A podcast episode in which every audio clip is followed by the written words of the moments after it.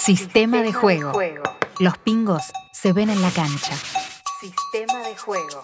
Temporada 2022. Fecha número 13. Número 13.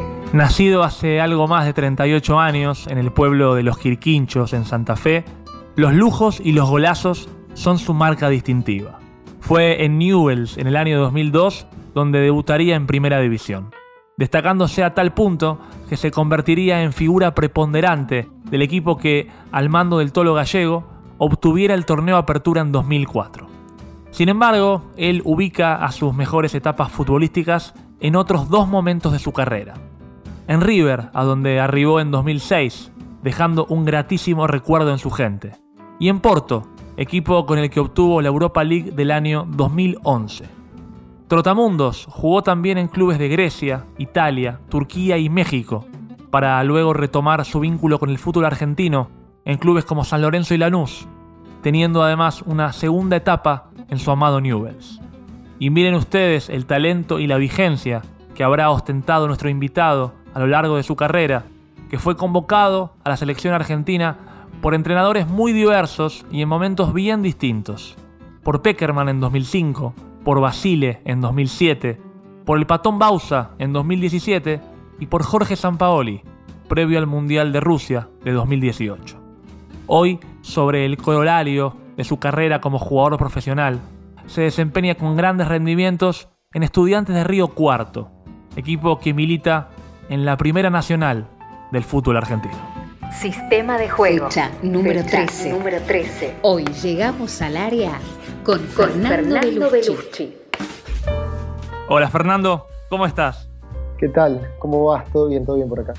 Bueno, una alegría realmente que seas parte del sistema de juego. Eh, una alegría también porque, por lo que me has contado off the record, eh, tuviste la posibilidad de, de escuchar eh, alguno de los episodios de este podcast y sabrás que eh, siempre me tomo al principio unos instantes para contarle a, cada invitado cuál es el sistema de juego de este podcast, eh, que se basa en dos pilares fundamentales.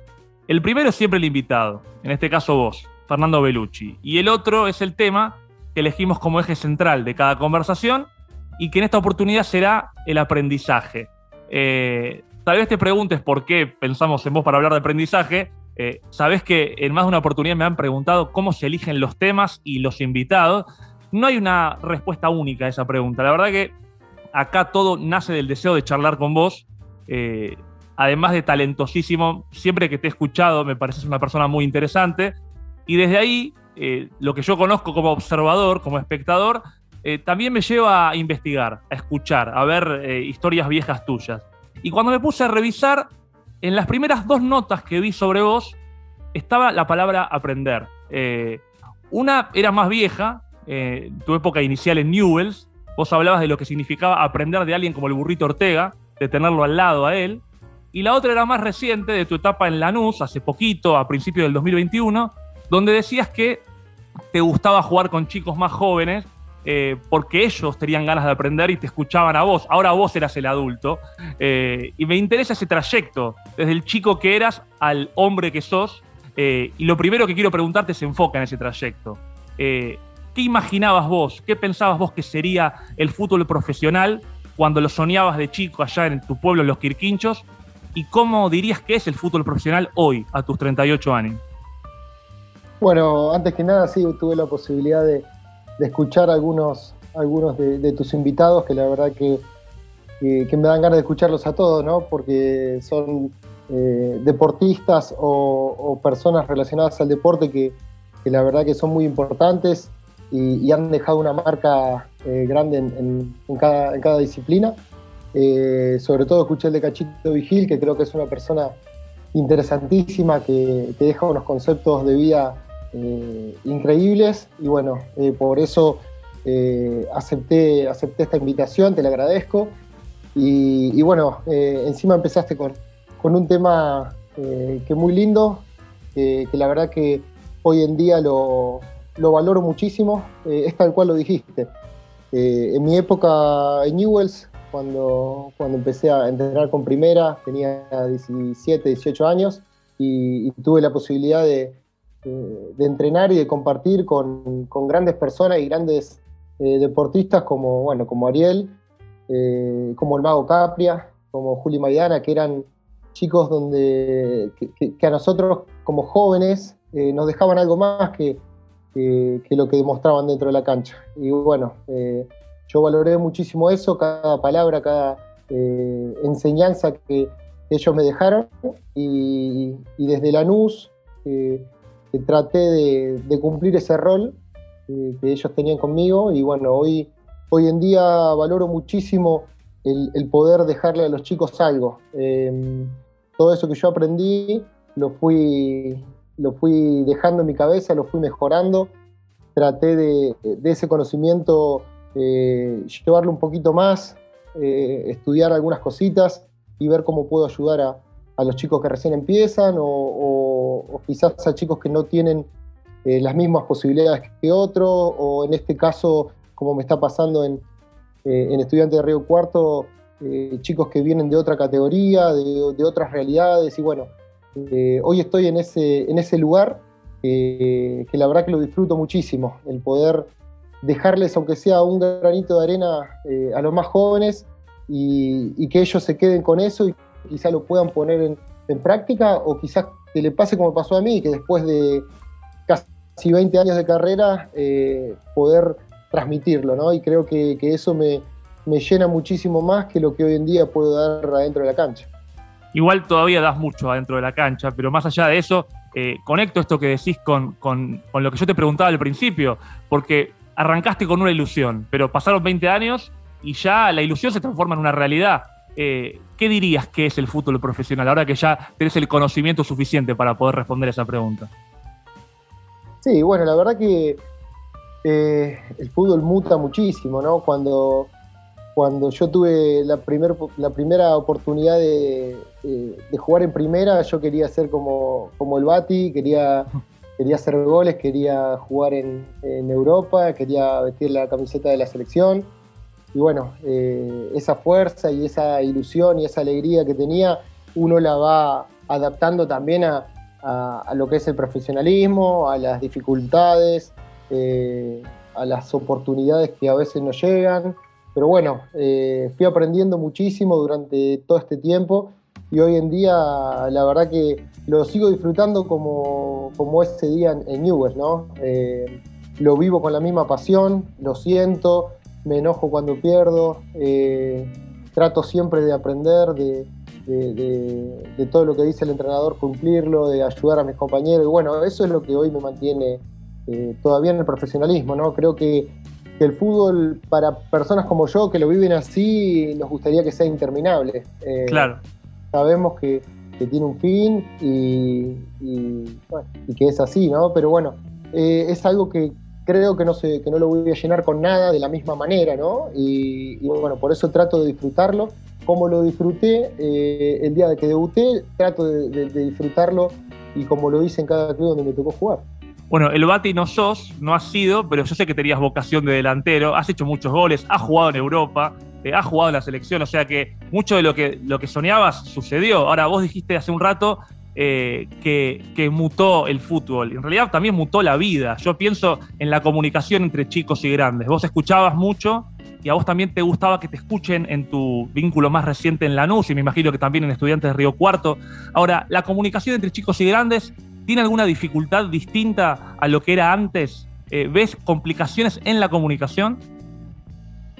Bueno, ese, es otro tema que, como te dije, que cambió y, tiene sus cambios positivos y sus cambios negativos. ¿no? Eh, nosotros antes no era común que, los chicos más grandes vengan y te hagan o puedas comunicarte el entrenador y, que venga y te pida tu opinión o que, no sé, o que, o que le plantees una jugada que, te parece que al equipo no le está haciendo bien.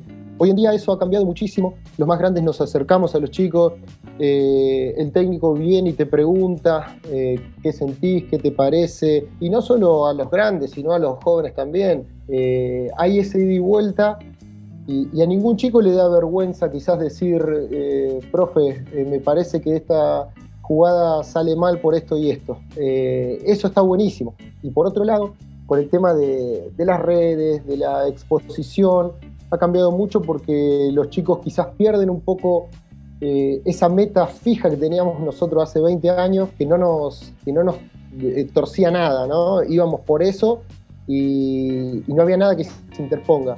Y hoy en día hay un montón de cosas que, a los chicos se les hace difícil, eh, con algunas, por eso quizás nuestro deber como, como grandes es tratar de, de mostrarles cuáles son los caminos, después ellos elegirán, porque esto es así, eh, no le vamos a decir qué tienen que hacer, pero bueno, mostrarles cuáles son los caminos, cuáles, cuáles son las oportunidades que te pueden aparecer, cuáles no. Eh, y bueno, eh, después está en cada uno cómo lo toma, ¿no? Pero ese es un poco lo que, lo que ha cambiado de, hace 20 años cuando me tocó debutar al, día de hoy. Claro, y hay que ayudarlos a, enfocarse, porque claro, todo este universo nuevo no, no existía antes. Ahora, también es cierto que los chicos vienen con mucho para enseñar. Eh, te pasa con tus hijas, me imagino, que ya te voy a preguntar sobre eso. Te pasará también con tus compañeros. Eh, ¿Cuán importante es escuchar a los más chicos, eh, tomando en cuenta todo lo que ha cambiado el mundo y el fútbol también? Sí, yo creo que eso es lo más importante, saber escucharlos, siempre estar puestos a, sentarte y a, que, y a que te cuenten de su vida, de, no, sé, no, solo del, no solo del fútbol, sino que te cuenten sus problemas en la casa, de, que te cuenten su historia de, su pueblo, de, no sé, de, todo lo que a uno le hubiese gustado eh, cuando, cuando fue joven, eh, yo trato de hacerlo, ¿no? Porque yo estuve en la pensión mucho tiempo, eh, nunca tuve la oportunidad de, charlar con, gente mayor o de algún profesional que se, que se me acerque o quizás ni siquiera gente relacionada al club que venga y te pregunte cómo estás.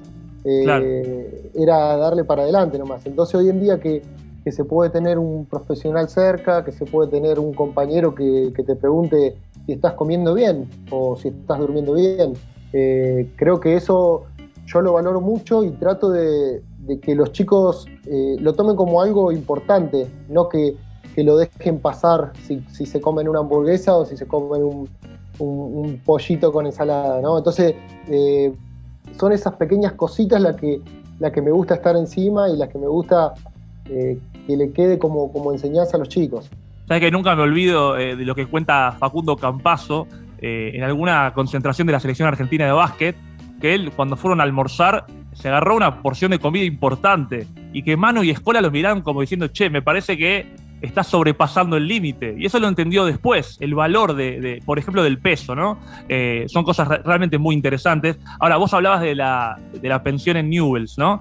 Eh, y así como hablabas de las cosas que no habían, siempre que te escucho hablar de la pensión, hablas con mucha alegría, con, mucha nostalgia positiva. Eh, ¿Qué aspectos favorables tuvo la pensión en tu formación como jugador y como persona?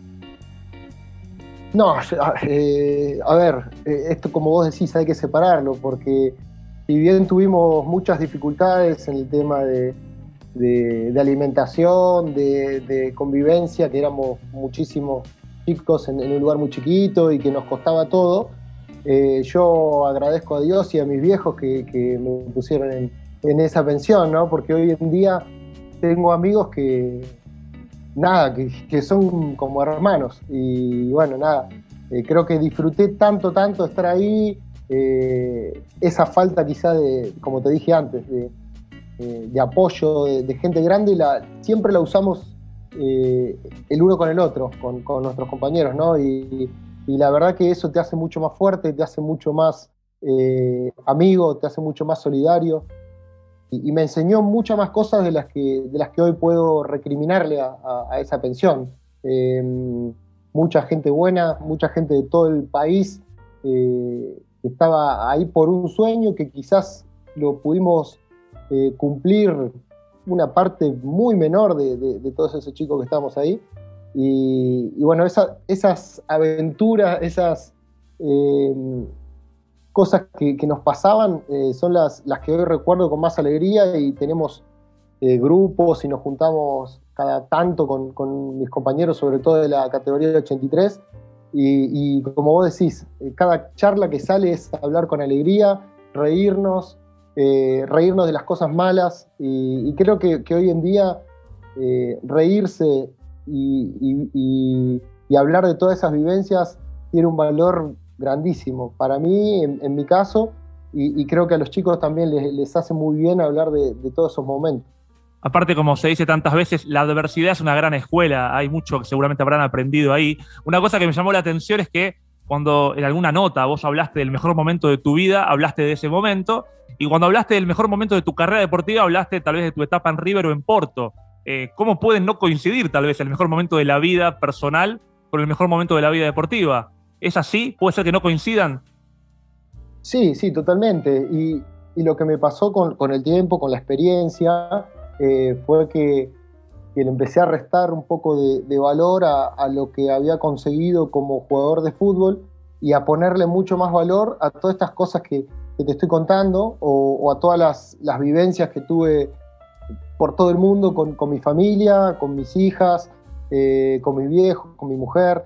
Eh, hoy en día valoro muchísimo más todos esos momentos, desde la pensión hasta, hasta estar viviendo eh, en una provincia como Córdoba que nunca lo hubiese imaginado. Mm. Eh, quizás a, los títulos que gané o a los partidos que, te quedan en la cabeza. después cuando uno se junta a, charlar con amigos y siempre viene un recuerdo deportivo y, me encanta porque lo, vivo así y, no lo cambiaría por nada esto, ¿no? Pero pero a la vez el valor humano hoy en día eh, tiene, tiene, tiene otro sentido para mí. Mira, sabes que hay una, hay una nota que leí donde fue creo que cuando tenías 33 años, hace 5 años, donde vos decías, eh, estoy disfrutando mucho más del fútbol ahora. Eh, yo soy contador público y como contador público, entre otras cosas, me gusta hacer balances. Y un balance es tratar de chequear lo que uno tiene en distintos momentos para poder comparar. a tus 33 decías que estabas disfrutando del fútbol como nunca antes. A tus 38, ¿qué decís? ¿Cuánto tenés de disfrute si lo comparases eh, con tu vida a los 33, por ejemplo? No, creo que estoy disfrutando más. Más.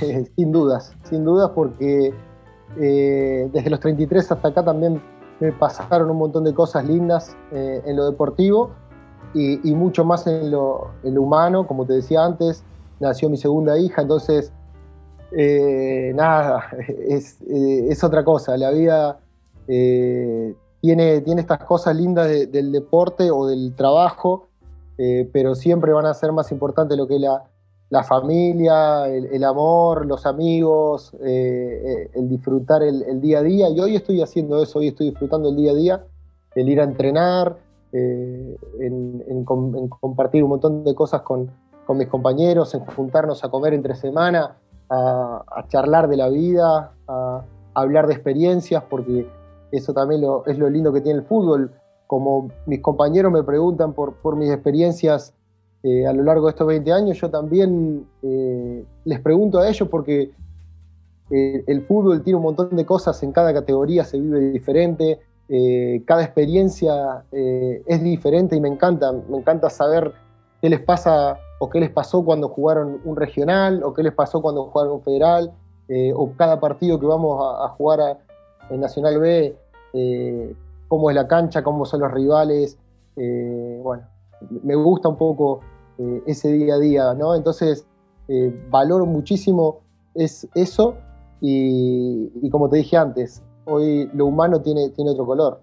Bueno, me, quedo con las dos cosas. Voy a arrancar por la parte humana, que es lo que tenía en la cabeza cuando, estabas, cuando estaba escuchándote porque en aquella nota de hace cinco años vos decías que además de, disfrutar más el fútbol, estabas más reflexivo. Y yo lo, vinculé a algo humano, no a algo tan deportivo. Eh, ¿En qué aspectos de la vida extra deportiva eh, sentís que maduraste? Eh, ¿Qué cosas te hacen dar cuenta de que sos más, más grande, más adulto, que aprendiste más cosas? Bueno, lo primero es. antes yo perdía un partido y no le hablaba a mi familia eh, por, por, un día, ¿no? Llegaba con mala cara, eh, comía eh, enojado, pensando todo el día en, qué no había hecho, en por qué no ganamos y esto y lo otro. Bueno, hoy en día trato de, no hacerlo, si bien me molesta perder y, no quiero ni siquiera empatar, ¿no? Porque, porque lo vivo así, pero bueno, pero entendí que, que el fútbol está en la cancha en esos 90 minutos y después eh, tengo a la familia que me está esperando, que, quiere eh, verme a pleno, que quiere verme sonreír, entonces eh, eso lo cambié totalmente. Y otra cosa, entre tantas, eh, es un poco esto que, de lo que estamos hablando desde el inicio, de, que me siento preparado y con una responsabilidad de, querer eh, aportar cualquier cosa que pueda eh, a mis compañeros, aportar al club, porque, porque creo que también eso es importante porque yo jugado en algunos clubes donde las cosas se hacían muy bien y, cualquier cosita que yo pueda hablar acá con, algunos dirigentes, con, no sé, con los utileros, con los profes, y que pueda sumar y que pueda eh, cambiar para bien, que pueda hacer al club más grande, trato de hacerla. Eh, entonces, desde ese punto de vista, eh, he cambiado muchísimo y, estoy muy orgulloso por eso. Bueno, justamente eso era lo otro que estaba bollando en mi cabeza, porque claro, vos estás jugando ahora en, Estudiantes Río Cuarto, está yendo muy bien, en el momento en el que hacemos este podcast, vienen de ganar un partido, están sextos en la tabla general, donde juegan un millón de equipos, o sea que estar sextos es un montón, es estar muy arriba. Eh, ahora, vos has jugado en River, en Newells, en, Porto, eh, en, Turquía, has jugado en Italia. Bueno, has tenido mucho suceso, fuiste convocado a la selección en muchos momentos distintos, eh, con técnicos muy diferentes. Y de pronto pasa esto, estar en una categoría nominativamente más baja ¿Qué se aprende bajando de categoría? Te ha pasado también en la carrera, tener momentos más altos y momentos más bajos. Eh, ¿Qué pasa cuando uno está más bajo o qué pasa cuando uno baja de categoría? ¿Qué se aprende en ese momento? Bueno, yo creo que siempre se aprende de todo y en todo momento. Y, esto lo tomé como un desafío, lo tomé eh, desde el lado de la ilusión, desde el lado de decir, eh, como vos decís, tuve una muy buena carrera, estoy muy contento con todo lo que hice entonces, ¿qué tiene de, diferente jugar en, un equipo que juegue una, categoría quizás abajo de lo que lo venía haciendo? Eh, sí, también va a haber buena gente, también va a haber una ilusión, también va a haber un sueño que es el de, ascender. La gente que, me trajo acá desde el primer minuto me, mostró y me abrió las puertas como, uno más. Y a mí eso la verdad que, me encantó. Eh, ya tuve otras oportunidades en, algunos otros equipos y quizá alguno de primera, pero eh, sentí que, este era un lugar ideal para poder disfrutar del fútbol, eh, mejorar a personas, mejorar mi vida, que mi familia esté contenta. Entonces uno aprende, mirate lo que te nombré, ¿no? desde, desde cada sector va aprendiendo, va, va mejorándose como persona, como deportista, como padre, eh, entonces, eh, creo que, tomé una decisión muy acertada y, estoy muy contento de lo que me está pasando día a día, porque eh, si bien lo que vos decís, estamos en, buena, en una buena posición, en un campeonato difícil, yo, quiero, yo quiero eso, quiero el día a día, quiero estar pendiente de, qué puedo darle, de qué me pueden dar, de, a dónde puedo, en qué puedo crecer con este equipo. Entonces, bueno, eso, eso quizás es, es más importante que, todo el recorrido que, uno puede haber hecho antes. Sabes que todo lo que decís me, resuena bastante con algo que, me decía un poco Julio Lamas, con quien conversé hace muy poco. Hablamos un poco de todo esto, del aprendizaje, del conocimiento y de la vocación de alumno que uno tiene que tener todo el tiempo, incluso siendo un maestro, tener ganas siempre de aprender. Y pienso en eso, viste que se suele decir que los niños y las niñas, eh, cuando están en la primera etapa de su vida son esponjas porque absorben todo lo que tienen a su alrededor. Eh, dentro del mundo del fútbol, ¿cuál dirías que es el momento más esponja del jugador, el momento donde más información absorbe, eh, la etapa de la carrera donde se aprende más? Bueno, tuve la suerte de, compartir una charla con Paz y la verdad que eh, es como vos decís, es, es un maestro que, te deja un montón de cosas y creo que esto es lo que, lo que me estás preguntando. Eh, no sé si hay un momento justo para, aprender o, en qué momento se aprende más. Es quizás lo que uno va sintiendo, eh, lo que cada persona ¿no? siente. Eh, yo aprendí muchísimo en esa etapa de Newells, mi primera etapa, donde tenía 18 años y, no tenía idea qué me iba a pasar, no sabía eh, lo que era jugar en primera, no sabía lo que era jugar 10 partidos seguidos, lo que era un estadio completo te aplauda. Eh, y bueno, uno, uno en ese momento creo que es donde, donde más aprende, pero quizás queda ese aprendizaje en el inconsciente, porque no lo, no lo podemos transmitir en ese momento, porque somos porque queremos más, porque eh, vamos por un sueño. Y hoy en día me pongo a pensar en, todo lo que aprendí y quizás me quedaron un millón de conceptos hoy los puedo transmitir, ¿no? Pero, pero bueno, creo que en esos primeros pasos, en mi caso fue donde, donde aprendí muchísimo y lo que me enseñó a, el resto de mi carrera, entender que, había que aprender, que había que eh, absorber conceptos en cada lugar, porque en algún momento lo iba a poner en práctica. Y bueno, creo que este es el momento de, ponerlo en práctica. Y me interesa eso, porque claro, vos absorbiste un montón de información que pudiste ir desarrollando a lo largo de tu carrera. Y yo me acuerdo que en tus inicios eh, vos tenías un juego muy vertiginoso. Es más, vos lo definiste como un juego enloquecido. Eh, te quiero preguntar sobre eso. Si vos crees que el vértigo eh, o mejor dicho, ¿en qué proporción te parece que el vértigo en el fútbol es una virtud y en qué proporción puede ser una señal de inmadurez el ir tan rápido cuando se juega? Eh, bueno, empezando porque creo que, lo más importante es ser inteligente y, mm. saber cuándo hay que usar el vértigo y cuándo hay que usar quizás la pausa. pero bueno, en ese momento de mi carrera no entendía eso. Claro. Eh, obviamente que cuando uno es joven eh, quiere ir por todo y, son muy pocos los que entienden los momentos, los que entienden cuándo hay que hacer una pausa, cuándo hay que acelerar, y esos son los, los diferentes y quizás lo que, los que están jugando eh, en la selección hace tiempo, ¿no? muy poquitos. Pero bueno, yo creo que ese momento de mi carrera donde, donde tenía mucho vértigo, donde iba para adelante, donde se jugaba cuatro 3-3 y, el, volante por derecha corría eh, demasiado, muchísimo. Mm. Y, creo que eso lo, con el correr del tiempo lo fui mejorando, fui tratando de ubicarme mejor, de correr menos, ubicarme mejor.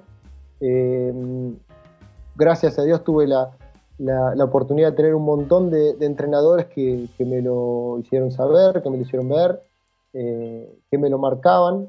Y, bueno, tomé, tomé muchos muchos conceptos de cada uno para después ir utilizándolos y hoy en día creo que, obviamente que a, esta edad no, corro como antes, pero físicamente eh, estoy preparado para, tener ese vértigo cuando lo necesito y durante el resto del partido ser inteligente y ubicarme bien y, darle juego al equipo. Entonces, eh, es más o menos lo que estamos hablando desde el comienzo de la, de la charla, el aprender eh, y, en tratar de ponerlo en práctica, que eso también es difícil, pero bueno, creo que esos son, los conceptos, son conceptos claros, aprender a, utilizar esos tiempos, esos momentos y después ponerlo en práctica acelerar y frenar cuando corresponda. Sabés que hace poco en tu segunda etapa en Newell te hicieron una pregunta y me gustó mucho tu respuesta. Vos ni te diste cuenta seguramente. Te preguntaron qué podías aportarle al equipo en tu segunda etapa, mucho más cercana en el tiempo. Y vos dijiste, bueno, remate de larga distancia, tratar de poner pases filtrados, ubicarme en una zona que le haga daño al equipo rival, eh, tratar de llegar al área rival. Y terminaste diciendo, bueno, lo mismo de siempre, pero con algo más de pausa, ¿no? Es como que el Fernando de Belucci de siempre, eh, tus propios genes, pero adaptados a alguien que ya conoce más. Ahora, vos hablabas recién de que también el físico a veces puede que no ayude. Eh, la pausa ¿en qué proporciones entender mejor el juego y en qué proporción puede llegar a ser eh, que el físico no acompañe demasiado a veces?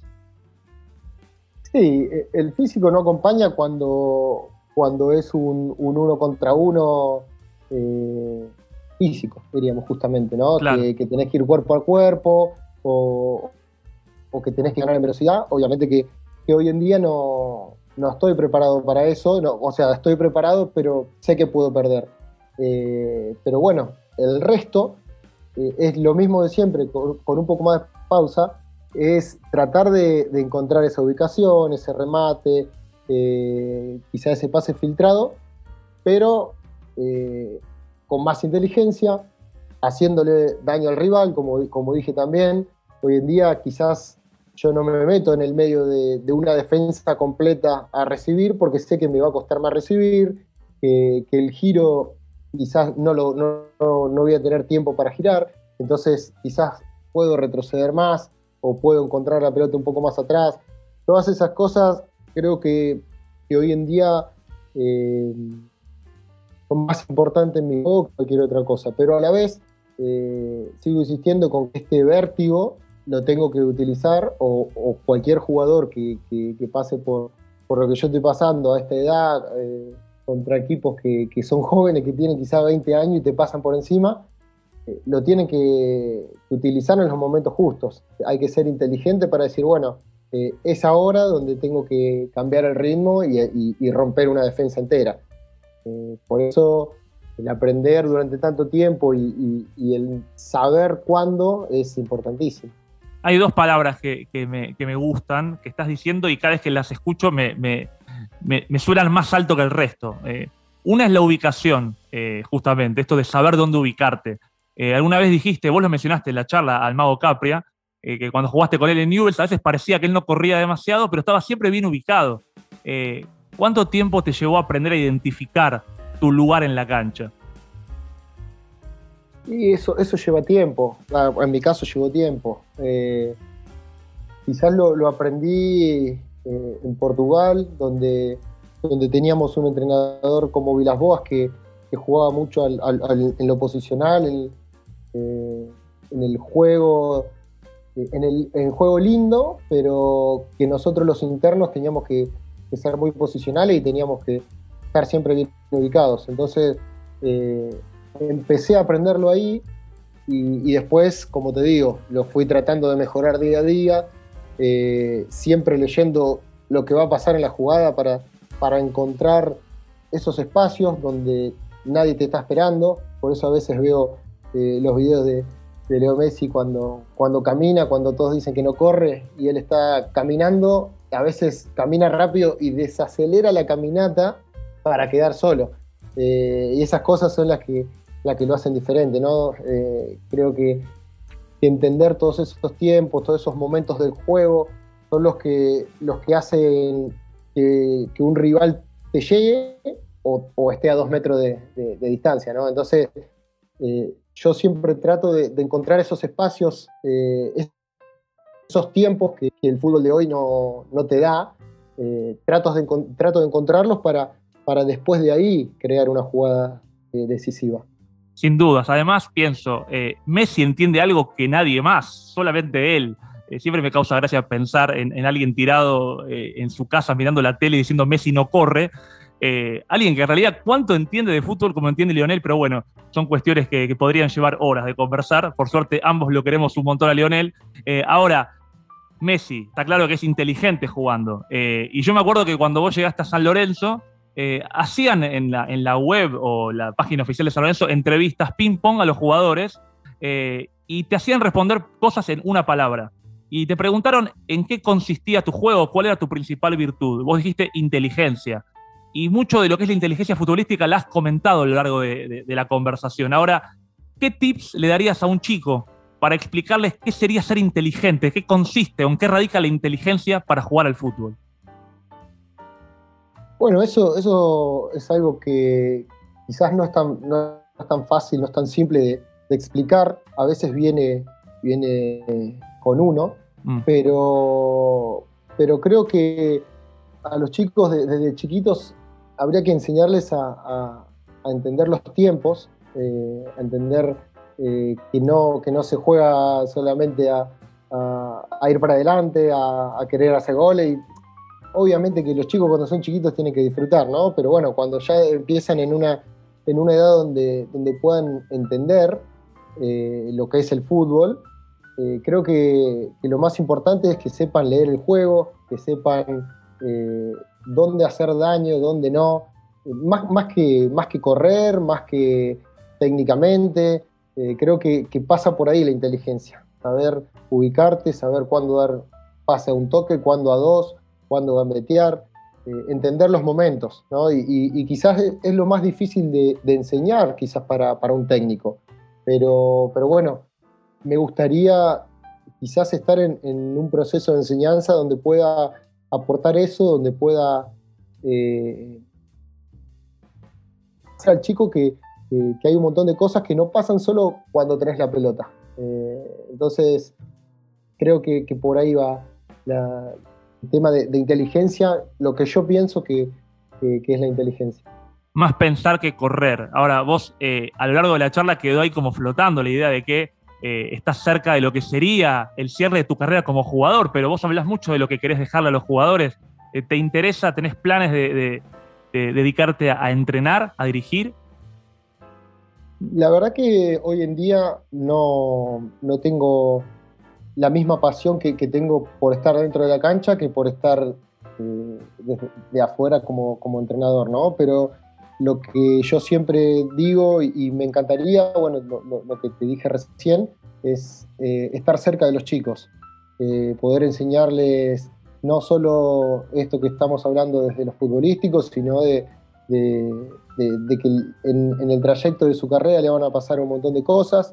Eh, y como dije antes, no decirle lo que tienen que hacer, sino mostrarles que hay un montón de caminos, que se tienen que preparar para ciertas cosas, eh, que el fútbol a veces no es lo que soñamos. Eh, hay, hay, muchísimas cosas que, los chicos deben saber y que cuando llega el momento de, hacerles un contrato no, no están preparados para, para escuchar eh, la otra realidad. Entonces, me interesaría mucho estar, estar desde ese lado más que del lado futbolístico. Tratar de, aportarles herramientas, pienso. Y, bueno, un poco vos adquiriste herramientas a lo largo de toda tu carrera. Has jugado en la Argentina, pero como decíamos, has estado en muchos lugares del mundo.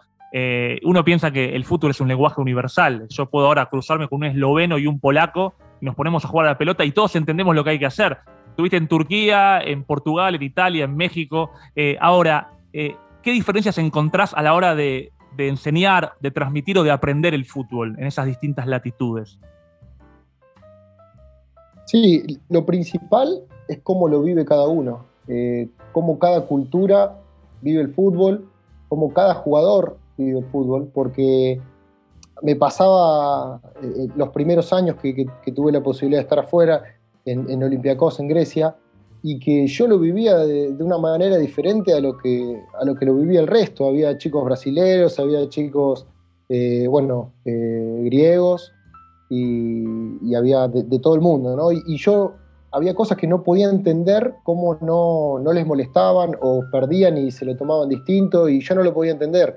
Mm. Eh, con el correr del tiempo fui entendiendo todo eso, que cada uno vive diferente, que cada país tiene una cultura diferente, eh, algunos le dan mucha importancia a lo que es el fútbol, algunos priorizan eh, la vida antes de, del fútbol o se lo toman como un trabajo más, como, como quizás como debería ser, ¿no? Pero bueno, nosotros hoy en día en, Argentina creo que, los jugadores de fútbol tienen demasiada presión, tienen demasiadas eh, preocupaciones, entonces a mí me hizo muy bien eh, conocer todas esas culturas porque, porque me, hizo, entender que, hay cosas más importantes que el fútbol, que se puede disfrutar eh, sin ponerte loco, como, como te conté antes, o, que se puede aprender, o que se puede enseñar.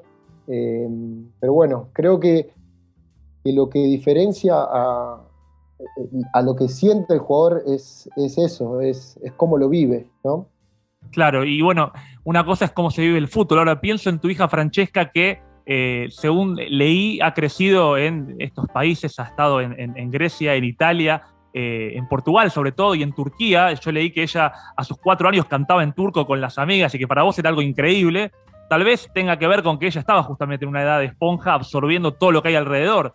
Ahora, ¿qué de todo lo que vos viviste transitando por estos países eh, pudiste adaptar a tu vida extradeportiva? ¿Qué costumbres, qué aspectos de la cultura, de la idiosincrasia tomaste y hoy son parte tuya, aunque estés acá actualmente en Córdoba, por ejemplo? Sí, bueno, ella nació en Portugal y, ahí a los seis meses ya nos fuimos a Italia, y bueno, después vivió, bueno, todo el recorrido que hice, y, quizás lo que más me marcó de, todo, de todos los que nos pasó como familia fue justamente esto que, vos estás contando, que eh, al principio cuando llegamos a Turquía, eh, ella estaba tirada en un sillón mirando dibujitos todo el día, porque, porque a nosotros como, como padres nos, eh, nos daba un poco de miedo mandarla a, a una escuela en turco que, nada, que uno no iba, a saber, no, iba a saber cómo comunicarse con las amigas, tenía dos años y medio. y cuando nos decidimos nos dimos cuenta que, ella lo disfrutaba, eh, que disfrutaba ir a la escuela, que disfrutaba hablar con las amigas como podía, eh, terminó cantando, terminó en actos escolares. Entonces lo, que, lo, que me, lo que más me quedó de todo eso es eh, la adaptación, la adaptación que tiene que tener uno en todos los momentos de la vida, porque te podés encontrar con esto, con que las cosas no sean tan simples como, como uno pensó, o, o quizás en ese momento nosotros pensamos que era un paso adelante en mi carrera futbolística y que no iba a afectar tanto a mi hija, y quizás la podía haber afectado, pero ella eh, tuvo el, coraje, el valor de decir, bueno, me tocó esto, voy para adelante.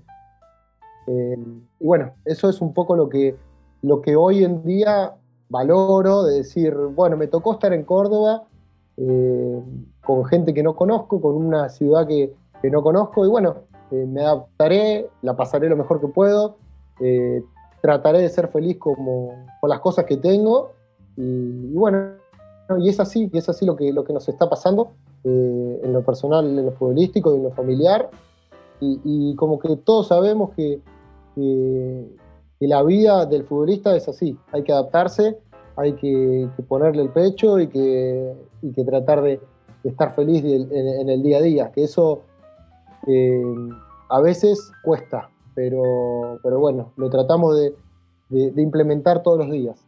Igual me imagino que Córdoba te resulta un poco más conocido que Turquía, por lo menos inicialmente, ¿no? Como un poco más cercano. Ahora, está claro que mucho de eso te lo enseñó el contexto, el país y también tu hija. Digo, eh, al, adaptarse a ella, ya sea por inconsciencia o porque ese era su mundo en ese momento, no había eh, mucho contra lo que comparar. Ella ahora tiene 11 años, vos tenés una bebé mucho más chiquita. Eh, ¿Qué otras cosas sentís que te enseñaron tus hijos? ¿Qué te enseñó Francesca, que ya tiene más tiempo de vida, que puedas decir, escuchándola, mirándola, yo aprendí estas cosas de ella?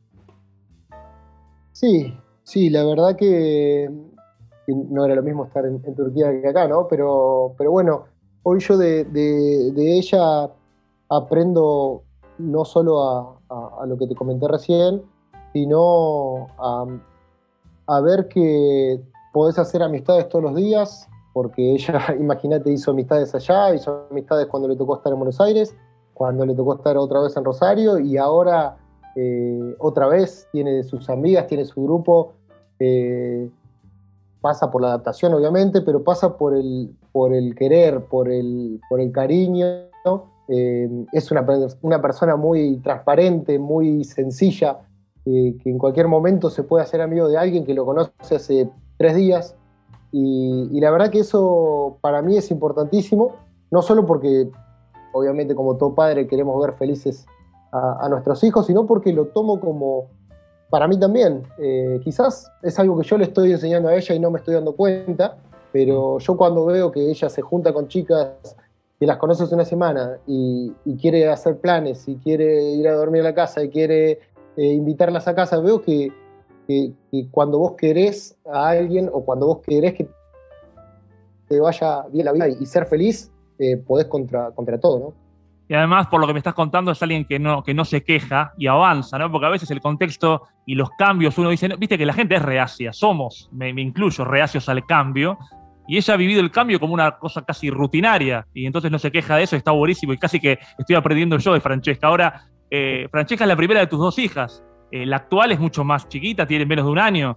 Eh, ¿Sentís que, que, te ha enseñado Francesca cosas para poder aplicar sobre tu, tu nueva adquisición? en tu familia? Sí, seguro, seguro. Seguro que me enseñó y, bueno, la, chiquita Julieta eh, la estuvimos esperando un montón de tiempo y quizás todo ese tiempo em, de, búsqueda, de lucha, de, esfuerzo eh, familiar hizo que, la esperemos con mucha más alegría y, hoy en día estamos disfrutando muchísimo. Eh, esa, nueva integrante de la familia. Y, creo que todos, lo que, lo que tiene mi familia es que todos eh, día a día nos vamos enseñando algo, vamos aprendiendo, eh, vamos valorando cosas nuevas, intentando ser mejores y bueno, desde todo punto de vista, ser mejor padre, ella, Francesca como mejor hermana, como eh, mi mujer, que la verdad que, me bancó en, todo, en todas estas locuras del fútbol. Eh, creo que hoy en día lo, puedo decir que estoy muy orgulloso de, la familia que, formé, que formamos y aprendiendo y disfrutando día a día estaba pensando cuando te escuchaba, mientras eh, pienso que es muy lindo lo que estás diciendo, y está buenísimo que uno llegue a esa conclusión sobre su vida. Estoy orgulloso de la familia que formé, porque en definitiva todo medio que radica en eso.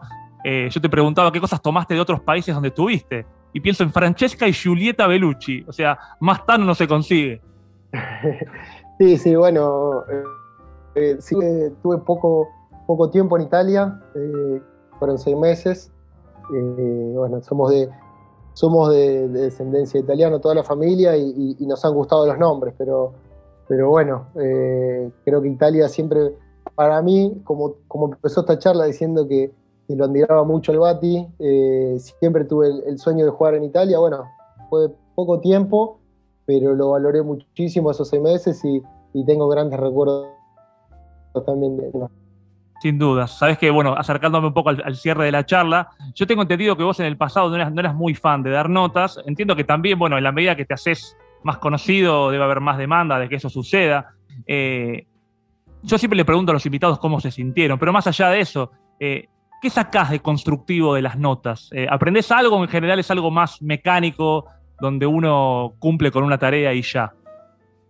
No, yo siempre, siempre fui un poco esquivo a, las notas, pero a las notas eh, del día a día, a esas que, pienso yo que no le dejan nada y no le dejan nada al periodista y no le dejan nada a la, gente que lo escucha.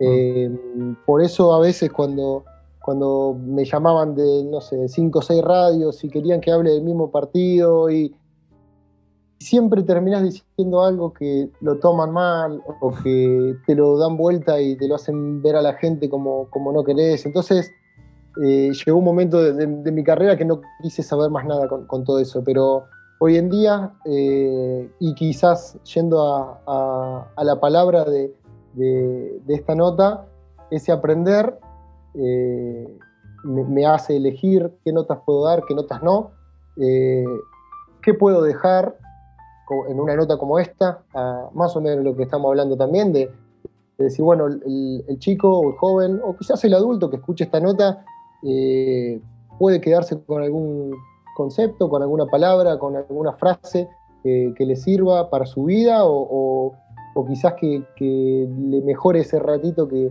está escuchando.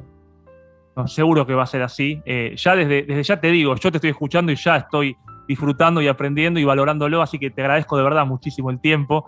Eh, para mí es un gran honor, mirá que te lo dice un hincha de boca, eh, nos has hecho goles desde distintos lugares, en River, en, San Lorenzo, entiendo que también en Newells, o sea que la verdad que debería tener conflictos con vos y sin embargo siempre tuve la capacidad de disfrutarte como espectador, eh, cosa que el hincha termo no, no sabría hacerlo, así que me, enorgullece eso, de verdad que me pareces un gran talentoso, sinceramente, y estoy muy contento de hablar con vos hay una pregunta que es la que, la que hago siempre para cerrar las charlas, eh, que se las hago a todos y que la puedes interpretar como quieras para responderla.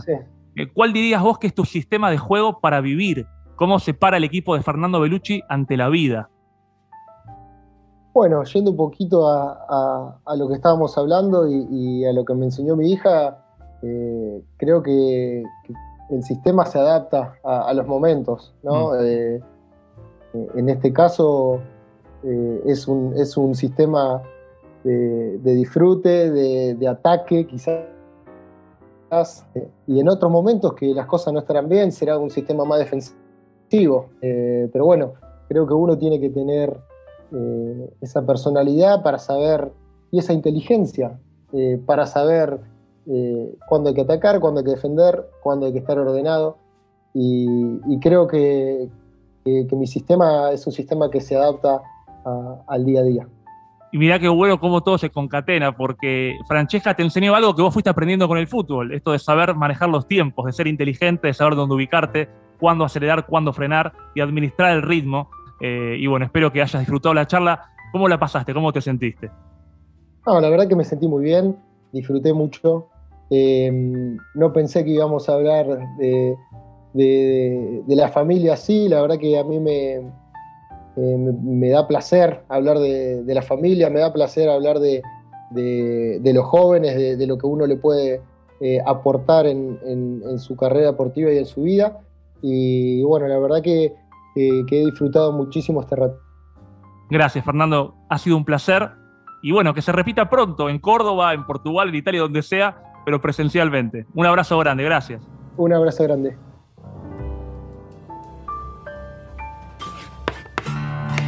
Sistema de juego. Temporada 2022. Somos, lo que se, ve, en la cancha. ¿Cuáles son los momentos de nuestra vida en los que más aprendemos? Con esta inquietud como eje, le consulté a nuestro invitado sobre cuál fue la etapa de su carrera en la que más aprendió. Tal vez a mis 18 años, en mi primera etapa en Newells, pero todo ese aprendizaje quedó en mi inconsciente. Recién ahora, a mis 38 años, lo puedo aplicar y transmitir. Su respuesta me dejó pensando y me permitió localizar el meollo. ¿Qué es entonces el aprendizaje y cuándo lo aplicamos? En sus inicios, el juego de Fernando Bellucci era vertiginoso, frenético. En sus comienzos, una derrota significaba una tragedia y desencadenaba días sin hablar con su familia. Ahora hace la pausa maneja el ritmo, administra los tiempos, sabe adaptarse, identifica con claridad e inteligencia su lugar en la cancha. Ahora, ya sobre el final de su carrera como jugador, entiende las prioridades y dice disfrutar del fútbol cada día más. Según me contó, todo lo fue aprendiendo en el trayecto, del deporte, de su familia y de sus contextos. En ningún momento y en todos los momentos, porque el aprendizaje es todo el tiempo. Sistema de juego. Sistema de juego. Conduce Jonathan Indivo.